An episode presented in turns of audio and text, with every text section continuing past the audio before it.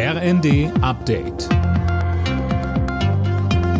Stündlich neu. Auf den Punkt informiert. Ich bin Dirk Jostes. Guten Tag.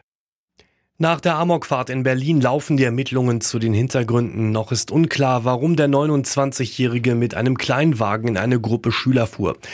Berlins Innensenatorin Spranger sagte, alles deute darauf hin, dass der Täter psychisch beeinträchtigt sei.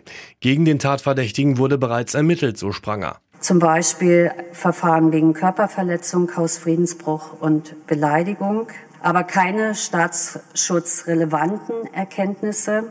Auch im Zusammenhang mit verfassungsfeindlichen Bestrebungen ist der Tatverdächtige bislang nicht aufgefallen. Eine Lehrerin war gestern ums Leben gekommen, 29 weitere Menschen wurden verletzt. Gemischte Reaktionen, nachdem das EU-Parlament für das Aus von Verbrennern ab 2035 gestimmt hat. So bedauert etwa der ADAC, dass es mit der Entscheidung keine Perspektive fürs klimaneutrale Betanken von Verbrennern gibt. Grünen-Chefin Lang begrüßt das Ganze. Die Autoindustrie habe jetzt Planungssicherheit.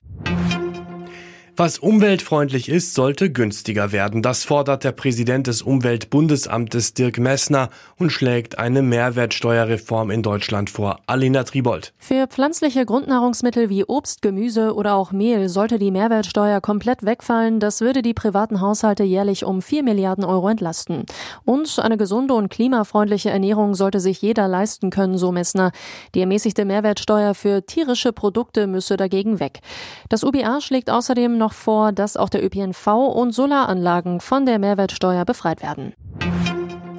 Überraschend, weil kurzfristig hat NATO-Generalsekretär Stoltenberg seinen Berlin-Besuch abgesagt.